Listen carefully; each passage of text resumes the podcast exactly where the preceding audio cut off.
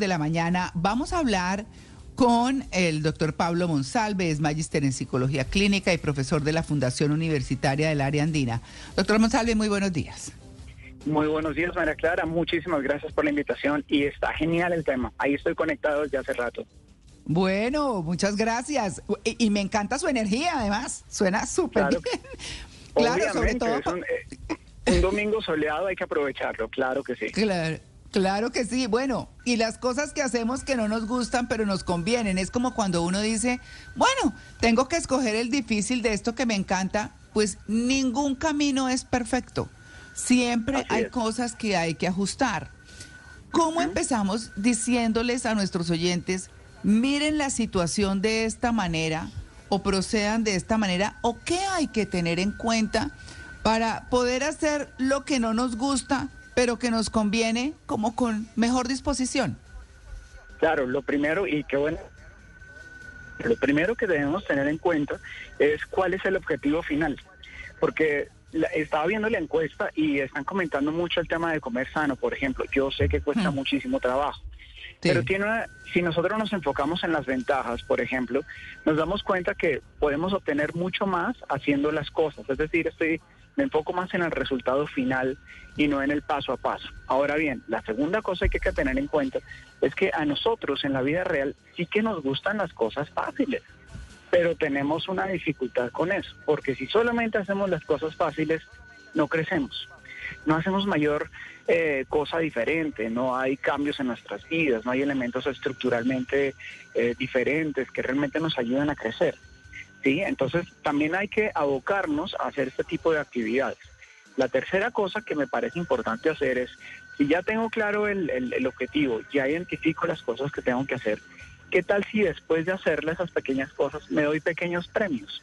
Por ejemplo, hombre, comí sano hoy, me merezco, o qué tal si, eh, no sé, hoy le doy un abrazo a alguien o me veo un pedacito de una serie porque después de que una persona hace algo que no le gusta y, lo logra, lógicamente, y se consigue el objetivo, va a sentir una descarga impresionante de un neurotransmisor que nosotros tenemos en el cerebro que se llama dopamina.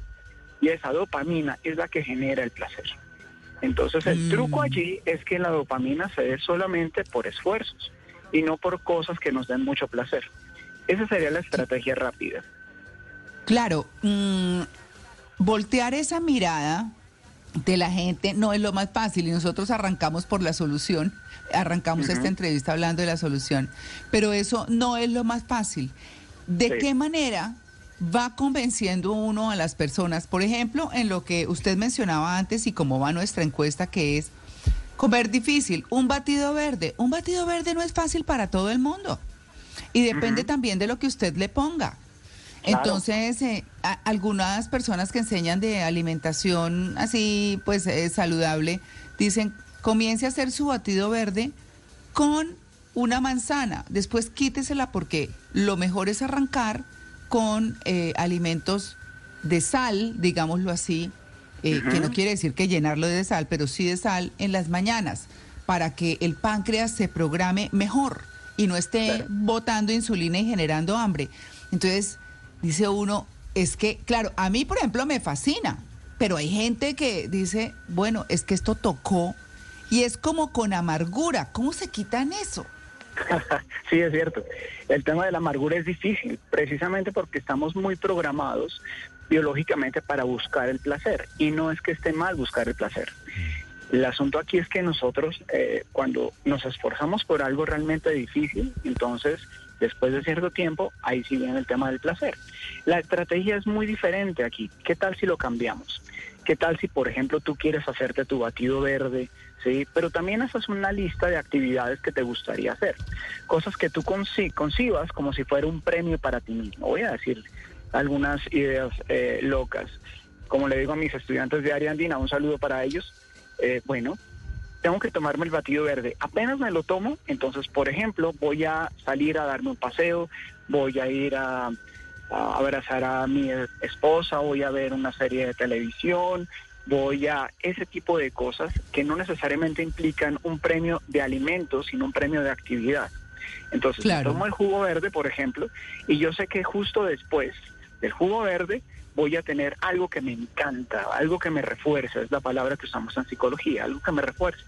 Entonces el cerebro se va acostumbrando a que para obtener ese refuerzo, ese premio posterior, tengo que pasar primero por algo que probablemente sea desagradable, pero viéndolo bien, no va a ser tan ah, grande, tan largo en duración como lo que voy a obtener posteriormente.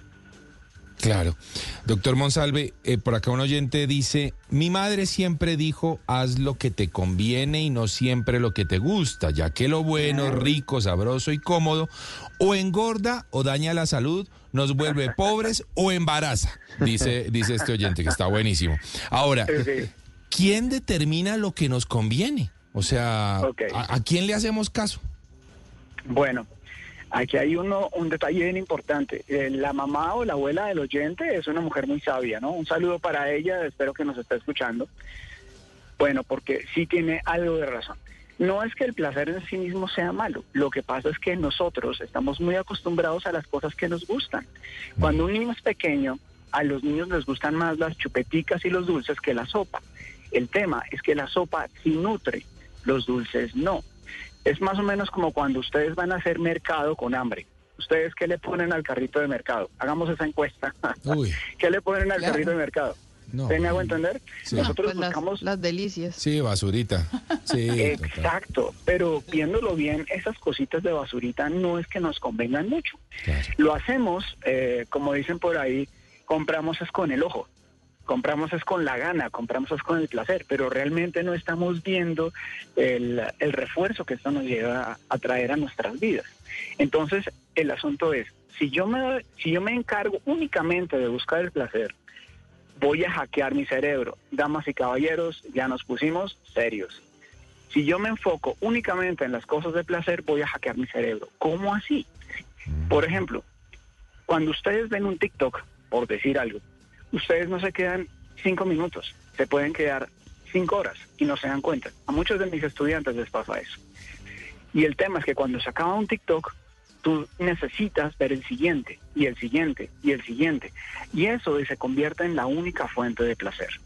Ahora bien, si ya no hay TikTok, la persona se puede llegar a sentir como vacía, como que algo me falta.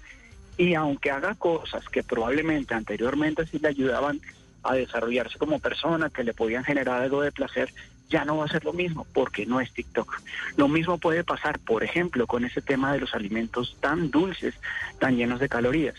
Si yo como todo el tiempo esta comida que ustedes mencionan que puede ser como chatarra, los dulces o los placeres, primero no me voy a nutrir lo suficiente y segundo, cuando ya coma algo diferente que realmente me puede agradar después, ya no voy a sentir el mismo placer. Entonces voy a estar siempre amarrado a necesito comer dulces, necesito comer ese tipo de alimentos.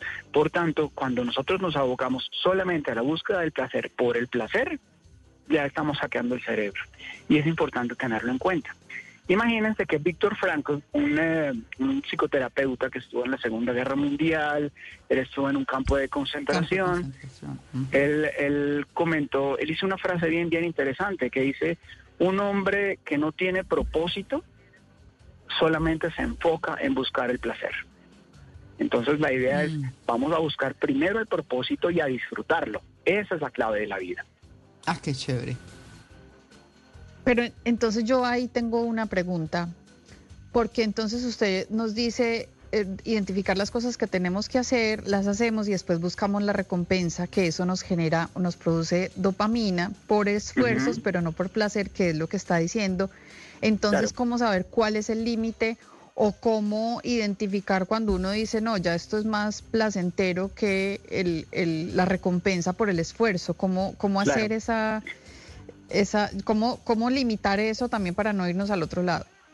Sí, porque muy buena pregunta, porque eh, imagínate, no sé, algo así como, uy, me tomé el jugo verde, entonces me merezco 20 pasteles de... No, no es la idea. Voy a colocar un ejemplo. Imaginemos que eh, hay un niño, hay un chiquillo que ah, no quiere hacer las tareas, pero sabemos que a él le gusta, por decir algo, algún videojuego. Entonces le decimos, si tú haces cierto tiempo de tareas, te dejo cierto tiempo de videojuego. El niño entonces se va a motivar a cumplir con su tarea porque sabe que después de la tarea va a obtener una recompensa. La idea es que esta segunda actividad del videojuego, que es más recompensante, que es más agradable, logre generar ese efecto de refuerzo, de placer en la primera tarea que no nos gusta. Esa es la idea. Eso es lo que en psicología llamamos el principio de, principio de Maurer. Si hay dos elementos, uno que no es muy agradable y el otro sí, entonces vamos a colocar el que sí es agradable al final, de tal manera que la persona no perciba que simplemente se está viendo en una actividad desagradable, castigante, desobligante, sino que es, es solamente un paso para obtener el refuerzo final o el premio que quisiera tener.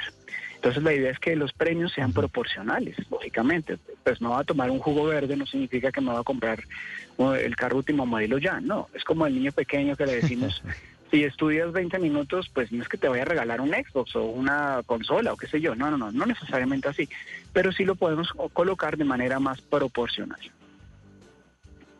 Eh, pero precisamente le quería preguntar eso, doctor Pablo Monsalve, ¿cómo hacer para, para darle a entender a un niño a un menor que tiene que hacer algo que no le gusta y que además que sí le conviene. El tema, de, por ejemplo, hacer tareas. Lo digo porque eh, cuando yo, cuando yo estaba en el colegio yo decía, pero ¿para qué me sirve a mí saber que X cuadrado mejor más que XY? Bueno, toda esa cantidad, los fraccionarios. Eh, ¿Por dónde empieza uno a, a enseñarles a los niños que eso que no les gusta también les conviene, que toca hacerlo también? Sí, claro, toca hacerlo y es importante. Nosotros comenzamos como padres de familia utilizando la motivación extrínseca, es decir, si tú haces algo vas a obtener una recompensa del exterior. Si tú ganas el año, entonces, qué sé yo, te vamos a hacer una pequeña piñata. Si tú ganas el año, entonces ese tipo de cosas. El niño inicialmente se va motivando por las cosas extrínsecas. A medida que vamos creciendo, nos damos cuenta que también hay una cosa muy bacana que se llama la motivación intrínseca, que es yo hago las cosas pero porque yo me siento bien. Y eso es lo que realmente hace que las conductas, los comportamientos perduren. Yo les pregunto, ¿por qué se bañaron hoy? ¿Se bañaron hoy, no? Sí, pues. Ay. Ese tema lo tuvimos hace poco, doctor. Sí. sí, sí, sí, Imagínense, es la misma pregunta que yo le puedo hacer a mis consultantes o a mis estudiantes. ¿Por qué se bañaron hoy? Pues ya no es la motivación extrínseca de no, es que si me baño mi mamá me da un desayuno o me, me van a dar una dona rica. No, no, no ya yo me baño porque yo me quiero sentir bien, yo me baño porque yo tengo un propósito, porque qué rico sentirse bien, verse bien, es muy importante para mí mismo, que uno no lo hace por los demás necesariamente. Es precisamente así como se deben educar a los niños. Primero debe haber una motivación extrínseca y a medida que van creciendo y van teniendo un poco más de madurez y desarrollo cognitivo, entonces ya les enseñamos las ventajas que esto puede tener para ellos mismos. Y por otro lado, uno también se empieza a sentir muy bien cuando hace actividades, quien lo creyera, un poco extrañas. Ejemplo, estaba yo en clase y les dije a mis estudiantes, oiga, ¿ustedes eh, cómo se sienten cuando pagan el recibo del Internet? Siendo estudiantes. Ellos dicen, uy, profe, nos sentimos súper chéveres, nos sentimos grandes. Yo les digo, pero ustedes están dando dinero. Sí, profe, pero es que uno se siente bien. Uno se siente bien con uno mismo al hacer este tipo de cosas. Quizás alguien puede llegar a decir, no, ¿cómo voy a dar dinero? O sea, ¿qué me pasa? No, no, no, pero es la sensación de la satisfacción. Esa es la motivación intrínseca. Yo creo que aquí vale la pena retomar algo de lo que usted estaba hablando al comienzo y que está en el libro de hábitos atómicos, que a mí en lo particular me encanta, que es pegar las, los hábitos hartos o las cosas aburridoras que no queremos de uno bueno, de uno bueno que tengamos. Entonces. Ajá. No, no, no. Ah, Entonces, ahí sería como para, para aterrizar ese concepto. Claro, es que el libro de hábitos atómicos es precisamente, el, ese libro toma muchos elementos de la psicología conductual. También lo tuve eh, en mis manos, también lo leí, me pareció fabuloso, también se lo recomiendo a, a nuestros oyentes, así como otro libro que también les recomiendo a ustedes, si tienen la oportunidad, se llama Generación Dopamina. Y es un libro que habla precisamente de cómo es que nosotros nos quedamos únicamente enganchados en el asunto del placer. Y cuando ya se acaba el placer, se siente esa sensación como de, oiga, a mí me falta algo, oiga, como que otra vez el TikTok, oiga, como que otra vez necesito el pastelito dulce. Y entonces habla precisamente de eso. Estos son, se, se utilizan los principios de psicología de psicología cognitivo-conductual para que las personas lo puedan adaptar a sus vidas. Claro. Doctor eh, Monsalve, si lo que nos conviene está ligado a un objetivo, entonces ¿cuáles son los valores que debemos fortalecer para lograr esos objetivos? Qué buena pregunta. Bueno, primero, responsabilidad. Mm. Yo lo que quiero es obtener algo, entonces me voy a comprometer con eso que quiero tener. Muchas personas, eh, yo le digo a mis estudiantes también y a mis consultantes, hay tres tipos de personas en la vida. Los que hacen que las cosas pasen, los que ven las cosas pasar y los que se preguntan, oiga, ¿qué pasó? Nosotros entonces cuando queremos algo siempre tenemos que desarrollar ese sentido de compromiso y responsabilidad. Es la primera. La segunda tiene que ver con el tema de la autodisciplina. Sí, yo sé, no es fácil, pero las personas exitosas, los que han logrado, por ejemplo, bajar de peso o subir músculo, o los que han logrado terminar sus carreras, o los que logran conseguir este tipo de cosas que bienes materiales, no, eso no fue suerte. La mayoría de personas observa solamente el éxito, pero no se dan cuenta que hubo una cantidad de esfuerzo, autodisciplina, eh, trabajo y muchas lágrimas. Claro, eso implica mucho esfuerzo y autodisciplina. La tercera tiene que ver con un crecimiento y es un crecimiento personal y también profesional. Personal, a medida que este tipo de tareas que no nos gustan nos desafían al salir de la zona de confort, podemos llegar a descubrir habilidades que no sabíamos que teníamos. Oiga, yo no sabía que yo era capaz de decir no. Yo no sabía que era capaz de escoger lo saludable. Oiga, qué chévere. Y por otro lado, ahí de, carambola, damos ejemplo también a otras generaciones, que es muy importante, sobre todo hoy en día. ¿Cómo la Claro, oh, claro, no, es que ah, estaba yo escuchándolo y decía, yo por ejemplo al batido verde le digo el elixir de la vida. Mm. Bien. Y entonces, claro, mm, es, esos batidos para los jóvenes, eso es casi que un imposible. Y mi hijo menor dice, no, es que esto, yo le digo, mira, le estás dando al cuerpo un shot de salud, de bienestar, de todo. O sea, tómatelo y ya, aprende, aprende a recibirlo bien porque es salud y se lo toma. Le digo, es el elixir de la vida. ya, ya no hay. Sí, sí, sí. Pero es que además de eso, tú haces algo muy importante, no solamente cambiarle el nombre, y está perfecto hacerlo, sino el hecho de que tú le das ejemplo. Y él empieza a observar también los cambios que tú haces en tu alimentación, que tú haces con tu vida, el tema del ejercicio, de cuidarse uno mismo. Y uno genera ejemplo en otros, no solamente con lo que habla, sino especialmente con lo que uno hace. María del Pilar. Doctor, muy, muy interesante todo lo que usted nos está compartiendo y, me parece como, como interesante em, puntualizar en el tema de la responsabilidad, la autodisciplina, el crecimiento y sobre todo porque leyendo eh, Hábitos Atómicos, que precisamente lo estamos leyendo este mes en mi club de lectura, alguien me decía, ay, pero es que es muy repetitivo, ay, es que eh, comparte como las mismas opiniones y a mí me parece que a uno de eso se tratan los hábitos, también de repetir.